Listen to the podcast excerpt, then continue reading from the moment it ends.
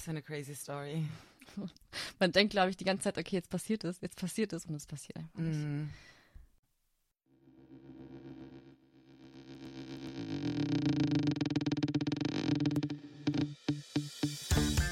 Hallo und herzlich willkommen zu Crime de la Creme, die Sahneschnitte unter den True Crime Podcasts.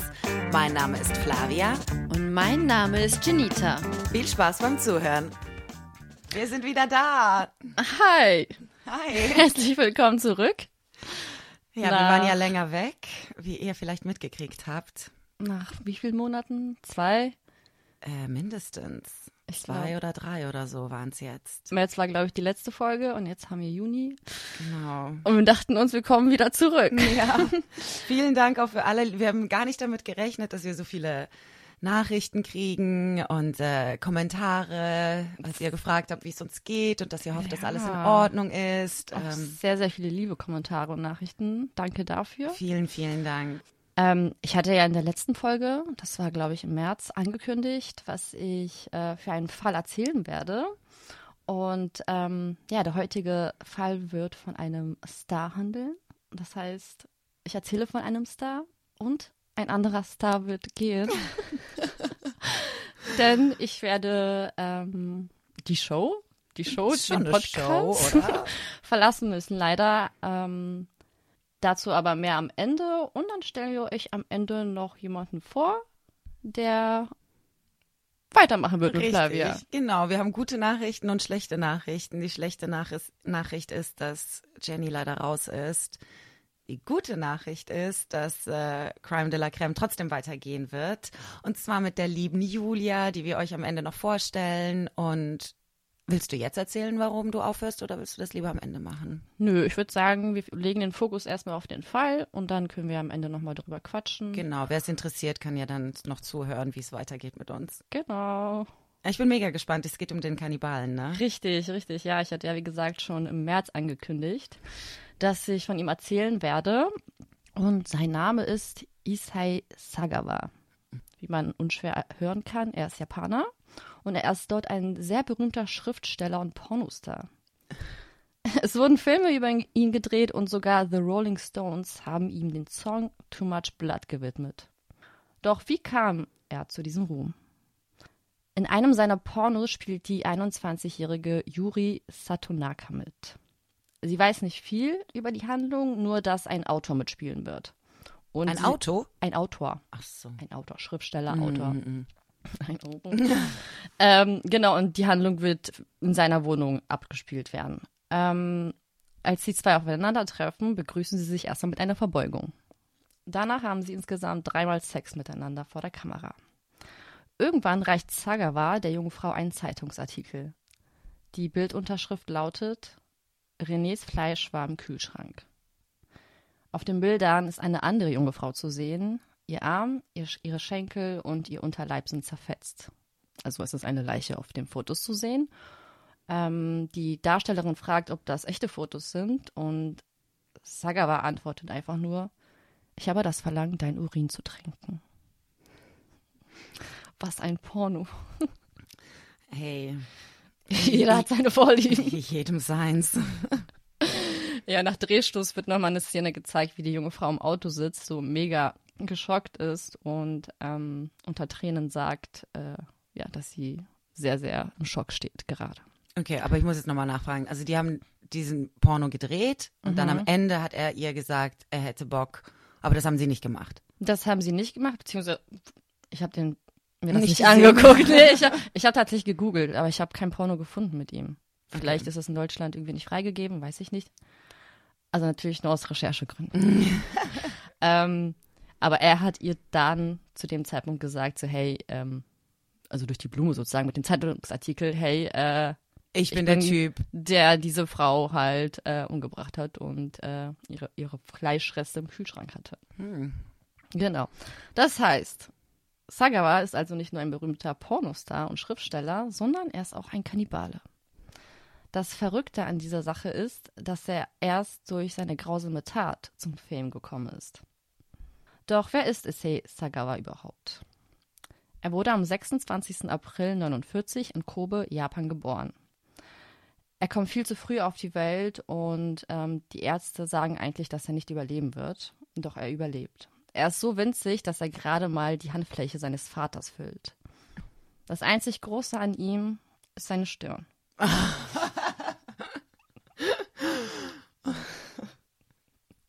Was ist daran so lustig? Wie du es eingeleitet hast mit dem Pornos, ich war ganz woanders. Ich so, oh, das sieht man schon als Kind. Als Ach so, okay. Nee, das ist seine Stirn. Ähm, die Familie ist sehr wohlhabend. Der Vater hatte einen sehr, sehr guten Job. Und im, in einem Interview sagt er später auch, dass seine Kindheit das Beste ähm, an seinem Leben gewesen ist. Also die beste Zeit seines Lebens gewesen war. Weil die Eltern waren zwar streng, aber sehr, sehr liebevoll.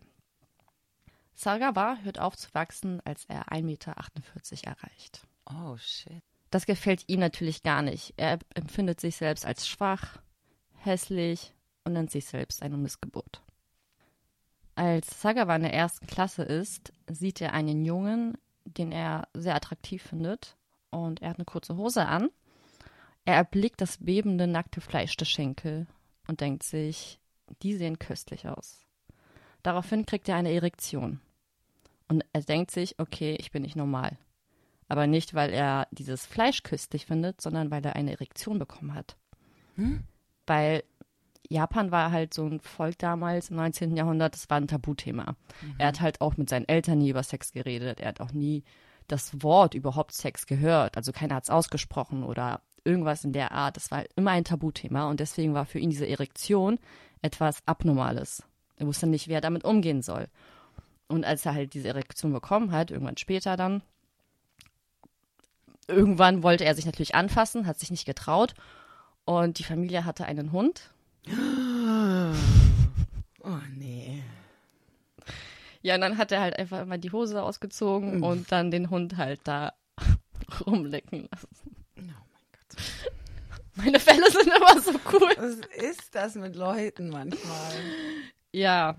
Ähm, Genau, und von da an hat ihn halt diese Fantasie immer weiter verfolgt, ähm, vom köstlichen menschlichen Fleisch zu kosten. und er fängt halt an, sich zu fragen, woher das kommt. Mhm. Dann erinnert er sich an seine Kindheit und sein Onkel ist damals immer an Weihnachten vorbeigekommen und hat ein Spiel gespielt mit ihm und seinem Bruder. Also er hatte halt einen etwas älteren Bruder. Ähm, der Onkel hat sich als Monster verkleidet und Sagawa und sein Bruder durch die Wohnung gejagt. Er wollte sie fressen und die beiden Jungs haben immer gekreischt und sind durch die Wohnung gerannt. Sagawas Vater hat sich als Ritter verkleidet und versucht, das Monster zu besiegen. Doch das Monster hat den Ritter besiegt, also den Vater. Und am Ende hat das Monster die Kinder in einen Eisentopf gepackt, gekocht und gegessen. Okay. Und Sagawa hat dieses Spiel damals geliebt. Er fand das toll. Eine andere Erklärung ähm, war für ihn, dass er vielleicht von einem anderen Planeten kommt oder einer anderen Dimension und fälschlicherweise auf diese Erde gefallen ist. Und er muss von einem Ort der Kannibalen gekommen sein und der einzige seiner Art auf diesem Planeten sein. Das dachte er sich dann. Außerdem entwickelt er eine Vorliebe für große, blonde, schöne westliche Frauen. Was interessant ist, sorry, wenn ich dich unterbreche, weil er hat doch einen Jungen gesehen mhm. und das hat ihn erregt. Ja, ja. Und das steht aber auf Frauen. Er steht auf jeden Fall auf Frauen, genau, okay. nicht auf Jungen. Ah. Warum das damals so war, erste Klasse, ich weiß es nicht. Ja. Ja. Auf jeden Fall hat er halt für große westliche Frauen eine Vorliebe entwickelt. Und jedes Mal, wenn er Fotos oder F Filme gesehen hat, wo solche Frauen halt mitgespielt haben, hatte er den Wunsch, sie zu probieren. Und dieses Begehren hat er sich folgendermaßen erklärt. Das hat er dann später in einem Interview auch erzählt. Ich zitiere. Ich war schon immer schwach und habe mich immer danach gesehnt, groß zu sein, stark zu sein und auch gesundheitlich gut zu sein. Ich wollte nicht nur irgendwas Sexuelles, sondern etwas, das zu mir gehört. Also er hat es so gesehen, dass ähm, wenn er etwas von diesem Fleisch isst, mhm.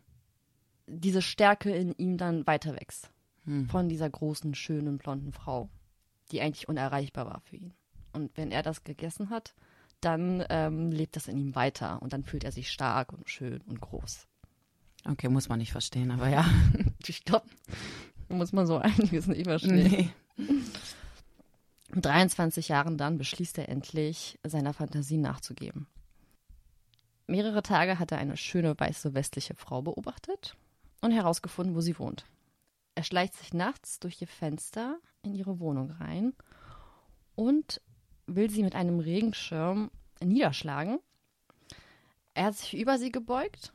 Also sie schlief im Bett, er hat sich über sie gebeugt und dann Warte, er ist einfach in diese Wohnung eingedrungen. Genau, nachts irgendwie durchs offene Fenster. Und ähm, er beugte sich also über sie rüber. Und dann hat aus Versehen sein Knie ihren Bauch angefasst, berührt. Und sie ist dadurch wach geworden. Und dadurch, dass er halt 1,48 ist und sie halt eine große Frau war, hat sie ihn halt überwältigen können. Nee, ne? Ja. Tut er dir Also- leid, oder wie? Nein! Tut mir nicht leid, aber irgendwie. Auf jeden Fall hat sie ihn halt überwältigen können, hat die Polizei gerufen, er wurde verhaftet und er gestand den Überfall, aber er hat natürlich nicht gesagt, was sein Motiv gewesen Mm. ist. Ne? Ähm, ja, und dann kam er halt unbestraft davon. Unbestraft? Unbestraft, ja. Ich kenne das japanische Recht nicht, vor allem nicht im 19. Jahrhundert, aber versuchte Vergewaltigung. An seinem 28. Geburtstag dann, also der 26. April 77, verabschiedet sich Sagawa von seiner Familie am Flughafen. Er geht nach Paris, um dort Literaturwissenschaften zu studieren. Doch keiner weiß, dass das nicht der einzige Grund ist, weshalb er seine Heimat verlässt. Denn er plant jetzt nämlich wirklich, immer noch seine Fantasie Wahrheit werden zu lassen. In Paris angekommen, ändert sich aber erstmal gar nichts an seinem Leben. Er ist immer noch der zu klein und zu ungeformt geratene Einzelgänger. Tagsüber besucht er Seminare an der Uni und nachts bestellt er sich Prostituierte nach Hause. Immer wieder steht er so kurz davor, es zu tun und überlegt, wie er es machen soll. Mit einem Messer, mit einer Waffe. Und irgendwann beschließt er sich einfach ein Gewehr zu holen mit Schalldämpfer. Wenn die Prostituierten da waren, hat er dann immer diese Waffe rausgeholt, auf sie gezielt, also heimlich, die haben das nicht gesehen, und hat es aber niemals geschafft abzudrücken. Denn eigentlich will er nicht töten, er will halt nur dieses Fleisch essen. Er hat nämlich Angst vor Blut. Deswegen will er diese Frauen gar nicht erst töten, sondern was ich irgendwie voll widersprüchlich finde, Ja, weil voll. Fleisch ist ja voller Blut. Das ist Voll. Aber so hat er das gesagt. Also er hatte wirklich Angst vor Blut. Weil sein eigen, eigentliches Ziel war ja, das Fleisch zu kosten und sie zu töten war halt ein Hindernis für ihn, das er überwältigen muss, musste. Und er schaffte es jedes Mal einfach nicht. Einige Jahre später lernt er dann die 25-jährige René Hartwelt an der Uni kennen. Er beschließt, einige seiner Kommilitonen zum Essen einzuladen und die einzige, die aber erscheint, ist René. Und so entwickelt sich eine intensive Freundschaft zwischen den beiden. Er bat sie, äh, ihm Deutschunterricht zu geben, was eigentlich aber nur ein Vorwand war, damit er sie halt immer wieder in die Wohnung locken konnte, weil er halt verliebt in sie war. Sie ist Deutsche. ähm, sie ist Holländerin. Ja. Ähm, und so besuchte sie ihn halt wöchentlich und gab ihm sozusagen Deutschunterricht. Sie hat ihm dann immer äh, Gedichte vorgelesen, deutsche Gedichte, und er hörte ihr einfach zu. Eines Abends überwand er sich dann endlich und dachte sich, okay, jetzt kommt der Zeitpunkt, wo ich es einfach mache. Er hat sich heimlich von hinten an sie rangeschlichen, mit dem Gewehr auf ihren Kopf gezielt und abgedrückt. Aber die Kugel blieb im Lauf stecken und René kriegte nichts davon mit. Sie las einfach weiter. Oh, was für eine crazy Story. Man denkt, glaube ich, die ganze Zeit, okay, jetzt passiert es, jetzt passiert es und es passiert einfach nicht. Mhm. Dann am 11. Juni 1981. René sitzt wieder bei Sagawa am Schreibtisch und liest ihm wieder Gedichte vor. Er nimmt alles mit einem Tonband auf. Es ist ein Gedicht von Johannes R. Becher, ein deutscher Expressionist, und klingt wie folgt. Es treibet heim das blutgeschwollene Tier, das schlang die Städte übern Tag und fraß sich satt an Hirnen. Und während René das Gedicht vorliest, schließt Sagawa langsam die Fenster, holt sein Gewehr und schießt. Und diesmal ist René auf der Stelle tot. Bereits davor hatte er natürlich geplant, wie bzw. wo er anfangen würde, sie zu essen. Er entschied sich für ihren Po, weil er war der Meinung, dass dieser Teil des Körpers am leckersten aussehen würde. Am meisten Fett. Ja, aber das wollte er gar nicht. Ah, nee. Nee, wirst du gleich hören. Und es sollte die linke Po-Hälfte werden, weil die rechte Po-Hälfte ist ja an der Seite, wo das Herz ist. Und er dachte, dass deswegen mehr Blut rausspritzen würde. Also biss er volle Kanne in diese Po-Hälfte rein, aber es war viel zu hart und so verletzte er sich an seinem Kiefer. Er versuchte dann das Fleisch mit einem Fruchtmesser abzuschneiden. Aber warte mal, roh? Ja, ja, das war noch alles roh. Hm. Mhm. Er versuchte das Fleisch mit einem Fruchtmesser abzuschneiden, aber es war zu stumpf. Also zog er sich an, ging in einen Supermarkt und holte ein richtiges Fleischmesser. Er hatte irgendwie ein Jahr zuvor, glaube ich, irgendwo einen Metzger kennengelernt. Frag mich nicht wo. Und der hat ihm Step by Step erklärt, wie er sein Fleisch auseinanderschneidet. Und das Eklige ist, dass er nach dieser Tat diesem Metzger irgendwann einen, Dankes, einen, äh, einen Dankensbrief geschrieben hat. Nein. Mhm. Der hat- hat ihm natürlich nie geantwortet. Aber Also- von wegen so, danke, dass du mir beigebracht hast, wie man das macht mit dem Fleisch. Ich konnte das anwenden, bla bla bla. Aber also hat er gesagt, wofür er es angewendet hat? Was ja, er ja, gegessen ja, hat? Ja, ja, ja. Scheiße. Ähm, er hat zu Hause wieder angekommen hatte dann angefangen, Stück für Stück das Fleisch auseinanderzuschneiden. Und zu seiner Verwunderung sah er nicht sofort das rote Fleisch, so wie du halt ne, gerade gesagt hast, sondern ähm, es kam ihm halt erstmal eine gelbe Masse entgegen. Also das Fett. Hm. Und das wollte er nicht. Er wollte halt wirklich dieses rohe Fleisch einfach kosten, dieses rote, rohe Fleisch. Seine Lieblingskörperteile hat er sich dann erstmal in die Gefriertruhe gepackt. Wollte er sich halt aufheben.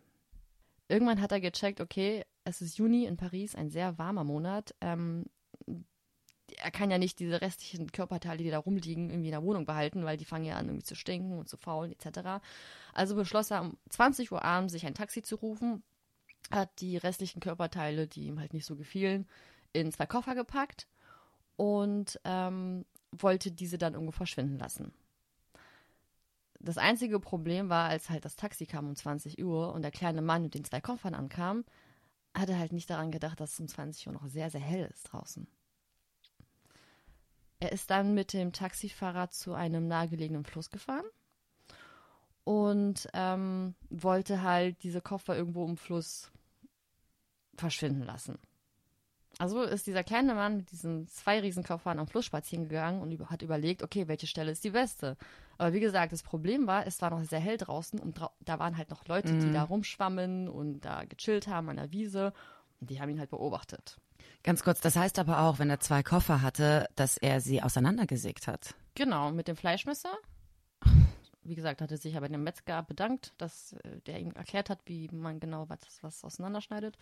Und Wow. ich glaube, er hat auch eine Säge. Also er hat auf jeden Fall den ganzen Körper auseinandergeschnitten und die Teile, die er besonders lecker fand, hat er sich halt in den Kühlschrank gepackt. Ja. Wie man es Ähm, halt so macht. Ja, das ist halt als Feinschmecker so. ja, irgendwann fand er halt ein ruhiges Plätzchen, das nicht so stark belegt war mit Leuten. Ähm, und er schaffte es halt, erstmal nur einen Koffer in den Fluss zu werfen, weil er halt nicht so stark war. Und irgendwie hat er sich so krass darauf konzentriert, auf diesen Koffer und auf diesen Sonnenuntergang gerade mit dem Fluss, dass er auf einmal von hinten jemanden ähm, hat hören sagen, gehört das Ihnen? Dann hat er sich umgedreht und hinter ihm stand ein etwas älterer Mann und hat auf diesen Koffer gezeigt. Also der zweite Koffer, der da noch war. Und Sagawa sagte einfach, nö. Excuse me.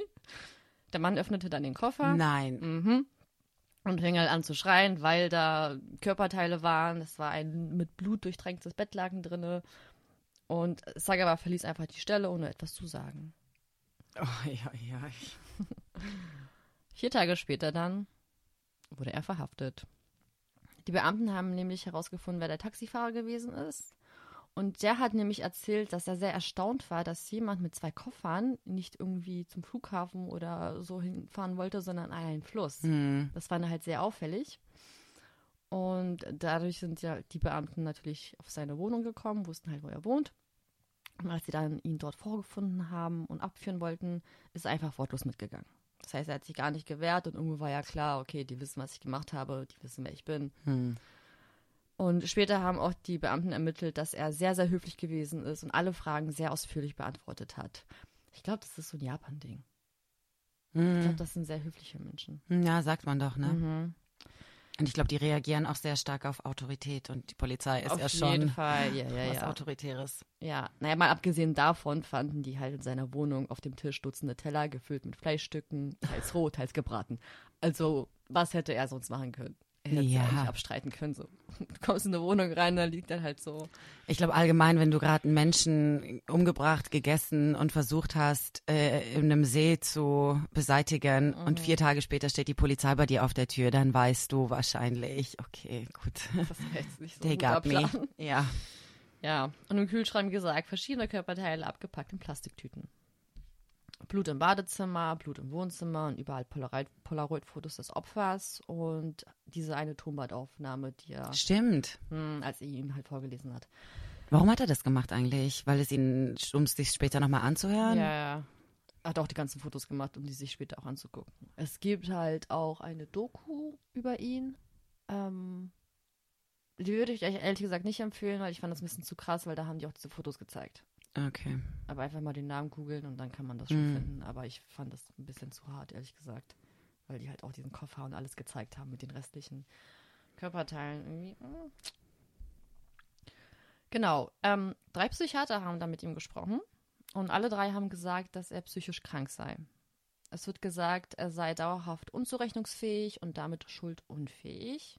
Was bedeutet, dass er nicht ins Gefängnis kommt, sondern in eine psychiatrische Anstalt. Und dort geht es ihm gar nicht gut, weil er findet, er ist gesund. Er hat halt einfach nur eine sehr spezielle sexuelle Vorliebe. Aber ansonsten ist er ganz klar im Kopf. Und so fängt er an zu schreiben. Er schreibt über sein ganzes Leben, er verschickt Briefe an die Heimat, er verschickt Briefe an Renés Eltern. Und ja, ein Jahr vergeht und er sitzt immer noch in der Psychiatrie in Frankreich. In Japan hat ein berühmter japanischer Schauspieler und Autor, Yuro Kara, mitbekommen über diesen Fall.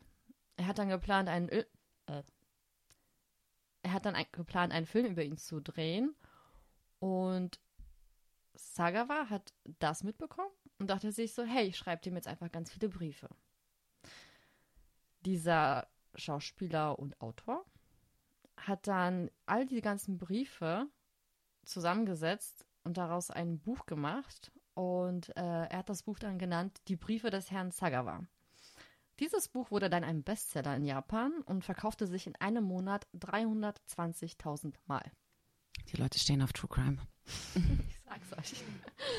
ähm, außerdem wurde dieses Buch ausgezeichnet mit dem Akuta Vaga Preis. Ach, den. Das ist der höchste, das ist, äh, das ist die höchste literarische Auszeichnung in Japan. Und das Ding ist ja, ich meine, er hat das ja geschrieben, also Sagawa, Mhm. dieser Ja, ja, ja. Schauspieler. Also irgendwo, ich meine, gut, er hat Literatur studiert, also irgendwo Stimmt. konnte der ja anscheinend was. Und noch ein weiterer Autor hat dann Interesse bekommen, hat sich dann mit Sagawa getroffen und halt auch ein Buch über ihn geschrieben und nannte es Nebel. Auch dieses Buch verkaufte sich über 100.000-fach. Irgendwann, also er saß schon bereits ein Jahr, wie gesagt, in der Psychiatrie, haben sich die Franzosen darüber aufgeregt, dass jemand aus Japan in Frankreich medizinisch versorgt wird auf Staatskosten. Das wollten die nicht. Mhm. Sein Anwalt hat dann diese Gelegenheit genutzt und kriegte es hin, ihn nach Japan ausweisen zu lassen. Das heißt, im Mai 1985 ist Sagawa wieder in Japan gewesen. Dem, am Flughafen angekommen, wurde er erstmal direkt ins Krankenhaus gefahren, weil dort natürlich auch ein Gutachten erstellt werden sollte. Und die Ärzte dort haben aber gesagt, der ist voll gesund. Mhm. Der hat keine psychischen Schäden oder sonstiges. Er hat halt einfach nur eine sexuelle Perversion. Und die waren der Meinung, dass er halt nochmal vor Gericht gehen sollte und nicht in eine Klinik. 15 Monate hat er in dieser Klinik verbracht, bis diese ganzen Gutachten erstellt wurden. Und irgendwann, nach 15 Monaten, verlässt Sagawa das Krankenhaus als freier Mann und danach ist nichts mehr passiert. Wieso? Ich check's nicht. Die haben doch gesagt, dass er. Ja, aber er hat einfach keine Verhandlung mehr bekommen. Ähm, es wurde halt viel rumspekuliert, dass sein Vater hatte irgendwann einen sehr hohen Posten gehabt in seinem Job. Frag mich nicht mal, wo der gearbeitet hat. Ähm, Stimmt, ich meine, ich kenne ja den Fall, das stimmt, mit dem Vater, ich erinnere mich, die waren, die, er kam aus richtig einer guten Familie. Genau, richtig. Mm. Und irgendwann hieß es angeblich, dass, also einmal äh, wurde rumspekuliert, dass die Franzosen die ganzen Akten nicht weitergeben wollten über ihn. Warum? Weiß ich auch nicht. Ich weiß es nicht. Okay. Und deswegen konnten die halt nicht verwendet werden für eine Gerichtsverhandlung. Und es wurde halt auch rumspekuliert, dass halt, wie gesagt, der Vater, dadurch, dass er so einen hohen Posten hatte, ähm, da irgendwie auch seine Mm. Finger am Spiel hatte und das deswegen Mm. irgendwie unter den Teppich gekehrt wurde. Ey, wenn du Geld hast. Mhm. Eben. Ja, auf jeden Fall hat er halt sozusagen nie seine Strafe dafür bekommen, dass er René umgebracht hat. Wahrscheinlich jetzt, was ich weiß es nicht, vielleicht auch was damit zu tun, dass es nicht in Japan war, sondern in Paris. Das kann auch sein. dass wie die denken, er hat ja bei uns nichts gemacht. Ja, Ich habe keine Ahnung. ich habe mir auch gedacht, äh, dass die Ärzte ihn halt vielleicht nicht in der Klinik haben wollten. Vielleicht, weil es irgendwie doch zu crazy war. Von wegen so, okay, so jemanden möchten wir nicht hier in unserer Klinik haben. Der soll auf jeden Willst du nicht genauso jemanden in der Klinik haben? Willst du? Ja, natürlich. Weiß ich nicht. Na, auf jeden Fall stand er dann natürlich da ohne nichts. Er hatte ja keinen Job, er hatte kein Geld, er wohnt zunächst bei seinen Eltern, ist finanziell abhängig von ihnen. Das gefällt ihm aber gar nicht, weil das Geld viel zu wenig ist, denn er bestellt sich immer noch äh, Prostituierte abends zu sich nach Hause. Und wollte sich irgendwie vergnügen. Das Geld reicht ja nicht aus, also was macht er? Er beklaut seinen Vater, er verkauft das Cello von seinem Bruder, und weiß halt nicht, okay, mein Leben ist irgendwie gerade richtig beschissen. Doch das Blatt wendet sich. Irgendwann kommt ein Journalist auf ihn zu und bietet ihm 10.000 Euro, also umgerechnet, ich weiß jetzt nicht da genau, wie viel das gewesen sind. Japanische Währung, was ist denn das? Ach so, Yen, genau, es sind Yen, aber wie viel Yen als Ah, ein Euro ist. Umgerechnet 10.000 Euro hat er ihnen halt angeboten für einen Artikel, den Sagawa schreiben sollte über einen anderen Serienmörder, der zu der Zeit gefasst wurde. Sagawa hat natürlich das Ge- Angebot sofort angenommen und ab da geht es nur noch bergauf für ihn. Er soll Interviews geben, er soll Mangas schreiben und malen, er schreibt Essays, Kolumnen, er schreibt für Lifestyle-Magazine, für Kochzeitschriften, Wie bitte? er wird in Talkshows eingeladen und natürlich auch in Kochshows. Nicht dein Ernst. Mhm. Und dann beginnt auch seine Pornokarriere. Und die Filme haben natürlich immer so eine leichte Anspielung auf seine Tat. Äh, zum Beispiel gibt es einen Porno, wo er den bösen Wolf spielt und er das Rotkäppchen jagen soll und fressen soll.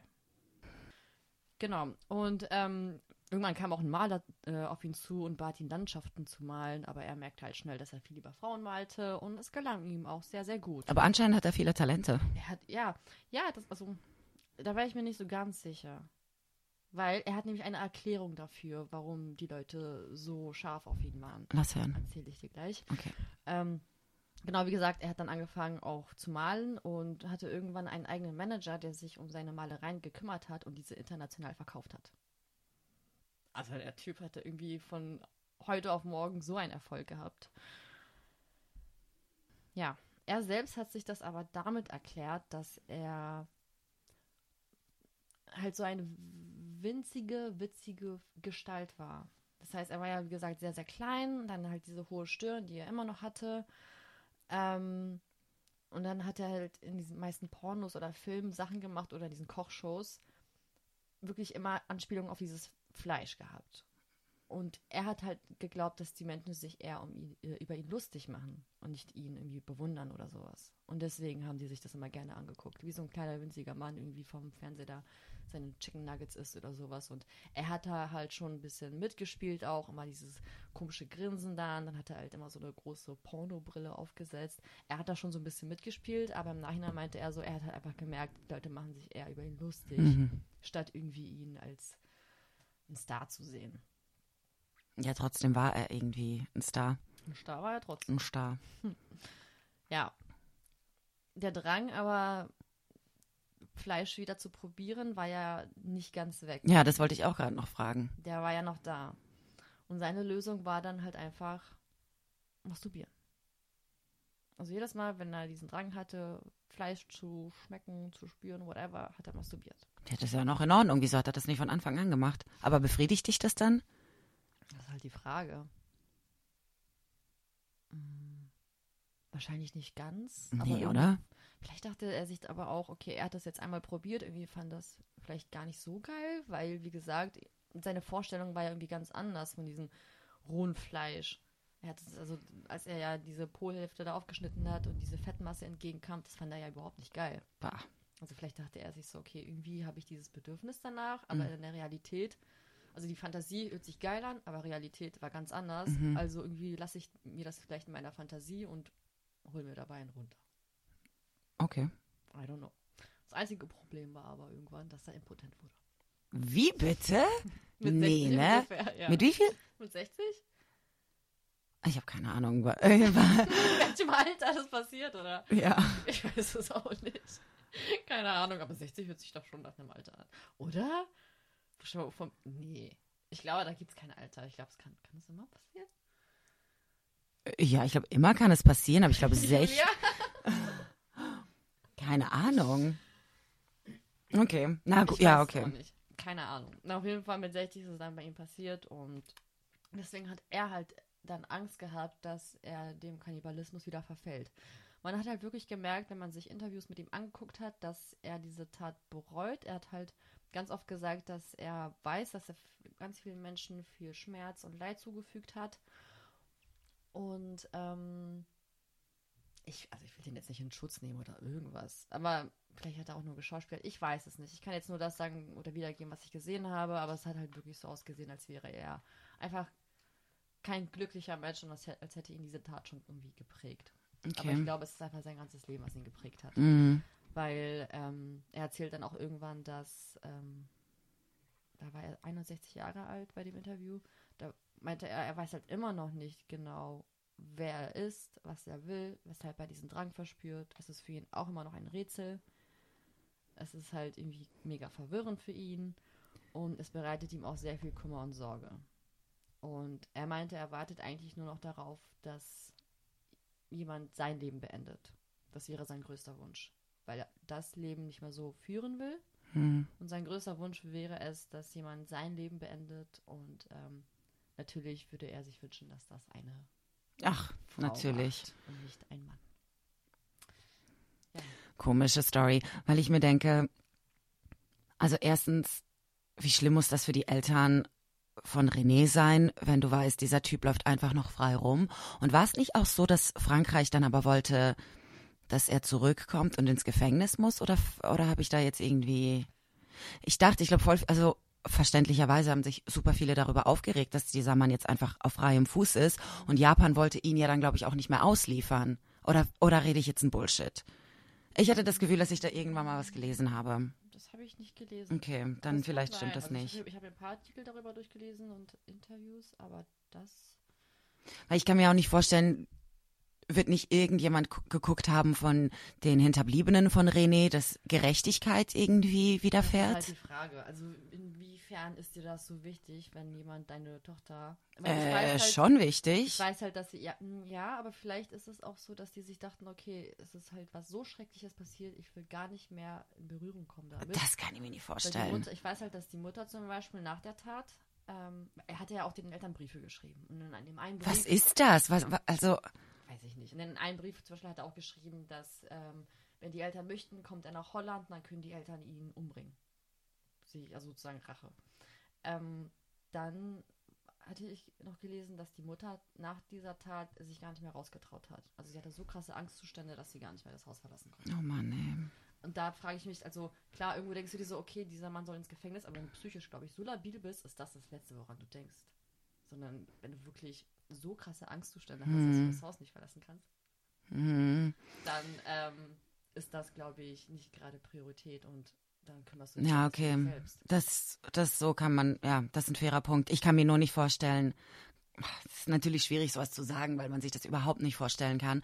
Aber würde das äh, jemandem in mei- in meiner Familie passieren, ich glaube, ich könnte nicht ruhen, bis nicht Gerechtigkeit widerfahren wird. Ja, Aber pff, ja, jeder Mensch ist da anders. Jeder Mensch ist da anders. Ja, das war der crazy Fall von Issei Sagawa, der heute übrigens 72 Jahre alt ist, immer noch lebt, Pornos dreht. Pornos. Nee, Das macht er nicht mehr. Der ist jetzt mittlerweile so krank, dass ihn ein Pfleger pflegen muss. Man hat schon so ein bisschen Mitleid mit ihm, klar, weil man denkt, das ist ein bisschen ähnlich wie Pädophilie. Du kannst da auch nichts dafür. Das ist einfach eine kranke sexuelle Vorliebe. Und viele wissen auch, dass das, die, du bist ja nur, weil du, was war das gerade? Kannst du das bitte nicht rausschneiden? Das lassen, das lassen wir drin. Was ich sagen wollte ist, nur weil du pädophil bist oder ein Kannibale bist, bist du ja deswegen nicht gleich dumm. Du weißt ja trotzdem, dass das strafbar ist, dass das nicht in Ordnung ist und du kannst halt nichts dagegen tun und das kann einem schon irgendwie leid tun, aber ich habe trotzdem kein Mitleid mit ihm, weil die ganze Sache, die er danach, also nur schon, dass er jemanden umgebracht und gegessen hat, aber auch, dass er danach so Profit daraus geschlagen hat und sich eigentlich ein geiles Leben also ich weiß jetzt nicht, wie geil es war. Sagt zwar, dass er so unglücklich ist oder war und dass sein Leben er sich wünschen würde, dass es beendet wird. Aber du hast trotzdem Profit aus der ganzen Nummer äh, mhm. geschlagen. Ein junges Mädchen ist gestorben, weil du sie umgebracht hast, gegessen hast. Die Familie, die Freunde, die müssen damit klarkommen. Und du drehst fucking Pornos und bist mhm. mit Wolf und Schneewittchen oder was auch immer von mir aus. Ist schon ein bisschen, wie nennt man das? Alles. Makaber. Es ist sehr makaber, ja. Ich Pietätslos. Glaube? Pietätslos. Ja. Ich glaube, das ist halt auch das, was ihn am Ende des Tages sehr unglücklich gemacht hat. Wie gesagt, ich habe mir dann Interviews angeguckt, wo er schon älter gewesen ist und da merkst du halt wirklich, dass er erstens ähm, wusste, okay, die lachen mich alle nur aus. Die mögen mich eigentlich gar nicht. Ich bin eine Witzfigur. Deswegen mhm. wollen die, dass ich hier mitspiele.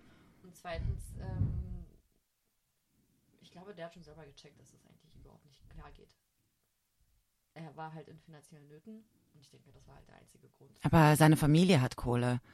Ich weiß nicht, ich habe kein Verständnis für ihn. Ich habe kein Verständnis für ihn und ich glaube, selbst wenn er unglücklich war und er gemerkt hat, dass, oh, alle lachen mich aus, du bist immer noch richtig gut davon gekommen. Du musst es nicht ins Gefängnis, du, du musst es nie ins Gefängnis, du musst es nur in die Klapse. Ja. Nee. Er ist auf jeden Fall sehr, sehr gut davon gekommen.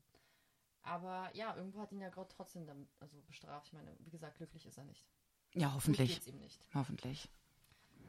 Yes. Weirder Fall. Ugh. Ich wollte jetzt auch nicht zu sehr wieder ins Detail gehen mit dem Fleischessen etc. ich muss das auch nicht wissen, wenn ich ganz ehrlich bin. Uh -uh. Okay, gut. Mm, dein letzter Fall, Jenny. Ein letzter Fall. Oh. Ich bin traurig. Ich bin auch traurig. Das ist schon ein bisschen komisch, aber ja, es musste ja sein. Ähm, ja, soll ich einfach mal erzählen? Ja, wenn du Bock hast. Okay. Ähm, ich muss sagen, ich habe lange überlegt, ob ich es erzählen soll, weil es schon mal sehr, sehr Persönliches ist. Aber auf der anderen Seite, und das Gespräch hatten wir auch schon oft geführt, ist es immer noch ein Thema, was ähm, tabu tabuisiert. tabuisiert wird. Genau. Und deswegen habe ich mich dafür entschieden, dass ich es doch erzähle. Ähm, genau, weshalb ich jetzt äh, den Podcast verlassen muss, weshalb wir fast zwei Monate nicht dabei waren. Ähm, das lag daran, dass es mir gesundheitlich überhaupt nicht gut ging. Ich habe, ähm, ich werde es einfach mal kurz fassen, ich muss jetzt nicht ins Detail gehen. Ich habe ähm, schon seit längerem Panikattacken gehabt, im März aber jetzt ähm, ist es sehr verstärkt aufgetreten, sodass dann meine Ärztin immer gesagt hat, es sind halt nicht einfache Panikattacken, sondern eine Panikstörung. Soll ich mal kurz erklären, was der Unterschied ist? Mhm. Okay. Ähm, also Panik ist ja an sich was ganz Normales. Es ist ein Urinstinkt. Das hatten schon damals die Menschen, wenn sie einen Tiger gesehen haben, hat der Körper darauf reagiert, das Gehirn. Sie haben Panik bekommen, sind weggerannt. Das heißt, nur so haben wir sozusagen überleben können. Mhm. Ähm, bei einer Panikstörung ist es aber so, dass du in Situationen, die gar keine Gefahr darstellen, ähm, eine Panikattacke kriegst. Also bei mir war das dann so, dass ich zum Beispiel, wenn ich zu Hause war, zu Hause alleine gechillt habe, eine Panikattacke bekommen habe. Wenn ich rausgegangen bin, habe ich eine bekommen. Wenn ich auf Arbeit war und alles war normal und super, habe ich eine Panikattacke bekommen. Also wirklich in den einfachsten Momenten und Situationen, wo eigentlich gar keine Gefahr klar war. Also ich wusste halt, okay, es passiert halt nichts, aber irgendwie hat mein Gehirn mir diese Signale gesendet und die ganze Zeit gesagt, okay, gleich passiert irgendwas richtig krass Schlimmes. Und dann kriegst du halt so diese Symptome wie Atemnot, Herzrasen, ähm, so ein Ohnmachtsgefühl, Hände oder so werden taub, ähm, Übelkeit, was ja auch klar ist durch diese ganzen Stresshormone, die dann ausgeschüttet werden. Genau, und solche Sachen, wenn die immer wieder auftreten, mehrmals im Monat, dann äh, sagt man, ist das eine Panikstörung und nicht so vereinzelte Panikattacken. Und äh, das Problem war halt dann bei mir, dass mich das ein bisschen eingeschränkt hat im Leben und ich halt ähm, ja gar nichts mehr machen konnte. Ich konnte nicht rausgehen, ich konnte nicht zur Arbeit gehen, ich konnte nicht lernen, gar nichts. Und irgendwann ähm, hatte ich halt diesen Punkt erreicht, wo ich mir dachte, so, okay, es geht nicht mehr so weiter. Das Problem natürlich in Berlin war dann, ähm, ich habe halt versucht, mir Therapeuten zu suchen oder eine Therapeutin. Hat aber nicht funktioniert, weil ja, Berlin, Corona, alles einfach sozusagen ausgebucht. Also ja. keiner hat sich gemeldet oder aber natürlich direkt mit einer Absage. Was halt meine Situation nicht besser gemacht hat, weil das ist ein bisschen deprimierend, wenn du dir denkst, okay, ich suche mir jetzt Hilfe, aber irgendwie kommt halt nichts. Ähm, genau, und daraufhin äh, bin ich äh, in eine Klinik gefahren und habe dort zwei Wochen lang verbracht. Und ich muss sagen, und deswegen war es mir halt auch wichtig, darüber zu sprechen hier, ähm, der Vorschlag kam halt nicht, also der kam von meiner Schwester. Und für mich war das irgendwie, als sie mir das gesagt hat, ähm, und das ist halt, glaube ich, dieses gesellschaftliche Ding, dass ich halt direkt dachte, okay, fuck, wenn ich jetzt in eine Klinik fahre, dann war es das. Das heißt, ich bin dann vollkommen durchgedreht, ähm, die Situation wird jetzt richtig real, dann weiß ich, okay, irgendwas in Anführungszeichen stimmt nicht mit mir und das war's dann. Das war halt meine Einstellung damals, was ja eigentlich vollkommen schwachsinnig ist. Weil Julia hat es ja ähm, letztens so schön gesagt, wenn du einen gebrochenen Arm hast, dann gehst du ja auch ins Krankenhaus und ähm, lässt deinen Arm fixen. Also warum sollte man das nicht auch machen, wenn man halt eine psychische Erkrankung hat? Natürlich, total. Richtig. Und Genau, und dann bin ich halt zwei Wochen in diese Klinik gefahren und habe dort äh, ja, verschiedene Therapien gehabt, habe dort mit einem Psychiater gesprochen etc. Und ich muss sagen, ähm, genau, und ich muss sagen, ähm, das waren eigentlich die besten zwei Wochen dieses Jahr. Voll gut. Also richtig, richtig gut, weil ähm, ich bin da sehr gut zur Ruhe gekommen und habe mir selbst auch mal erlaubt, einfach nicht äh, über bestimmte Sachen nachzudenken, über die ich tagtäglich in meiner Wohnung nachgedacht habe. Das heißt, ich habe einfach diesen Abstand gebraucht. Und ähm, das war, glaube ich, sehr, sehr wichtig zu dem Zeitpunkt, weil bei mir das alles ausgelöst wurde durch sehr viel Stress. Also ich hatte so viele Sachen gleichzeitig am Laufen zu dem Zeitpunkt, dass ich gar nicht gemerkt habe, was ich meinem Körper eigentlich antue. Hm. Und das ist halt mega falsch gewesen von mir selbst, weil ich habe mir nicht eine einzige Ruhephase gegönnt. Ich habe mich nicht ein bisschen entspannt. Vor allem dachte ich halt, wenn ich mich entspannt habe, saß ich halt zu Hause rum mit dem Handy oder sowas. Und eigentlich ist das, das ist keine Entspannung. Das mhm. ist halt noch mehr Reizüberflutung. Und ja, und irgendwann hat mein Körper halt gesagt, so, hör mal zu. Ich habe keinen Bock mehr, ich kann nicht mehr. Und dadurch, äh, genau, kam halt diese Panikstörung. Und das hat, wie gesagt, mir in der Kranken im Krankenhaus ja äh, geholfen, dass ich einfach zur Ruhe kam und auch Zeit hatte, einfach mal zu reflektieren, darüber nachzudenken, okay, irgendwas muss sich jetzt ändern. Und deswegen würde ich wirklich jedem, dem es nicht gut geht, ähm, da muss man doch nicht mal irgendwie, ich sag mal jetzt so eine Krankheit haben, sondern selbst wenn du erschöpft bist, ich würde echt jedem empfehlen, das zu machen. Das ist wie so eine Kur gewesen. Dann kommst du halt dahin und dann kannst du dich zwei Wochen ausruhen und dann kannst du halt wirklich so viel Energie tanken und dann geht es dir viel, viel, viel besser danach. Genau. Und dann bin ich halt irgendwann rausgekommen. Musste dann mich entscheiden halt, ob ich das jetzt hier weitermache oder nicht. Weil wie gesagt, es war halt ähm, alles stressbedingt und ja, und dann musste ich mich halt leider gegen den Podcast entscheiden, aus gesundheitlichen Gründen. Damit ich mich jetzt ein bisschen mehr um mich kümmere und schaue, dass es mir halt wieder besser geht. Und ähm, ja. Das muss ja auch nicht heißen, dass man nie wieder was von dir hört oder wir nicht mal wieder irgendwas mit dir machen. Und also ich bin natürlich schon traurig. Klar, ja, klar war ich mega traurig und wusste auch nicht so, ja, ob es wirklich gut ist, weiterzumachen für dich. Und ich weiß natürlich, ja, dass es wahrscheinlich so besser ist. Ähm, aber vielleicht wäre jetzt ein guter Zeitpunkt, Julia vorzustellen. Weil, wie gesagt, die liebe Julia wird, wird mit uns oder mit mir weitermachen und Jenny sozusagen ersetzen. Und äh, ja, Ja, hallo zusammen. Ich freue mich, dass ich jetzt ab sofort äh, Jennys Stelle einnehme und mit euch ganz viele spannende Fälle besprechen kann. Ja, ich freue mich auch. Und ich finde es auch, äh, wollte ich noch sagen, richtig cool, dass du das Thema angesprochen hast. Weil ich glaube auch, wie du sagst, mhm. das ist so ein, wir reden da so selten drüber. Also es ist mir auch irgendwie aufgefallen, so bei uns im Freundeskreis, es wird nicht so oft über psychische Krankheiten geredet und so viele Leute haben mit Depressionen zu kämpfen oder alle möglichen, gerade jetzt auch während Corona die Zeit. Und man redet da so selten drüber. Obwohl wir ja in einem super entwickelten Land leben, wird über.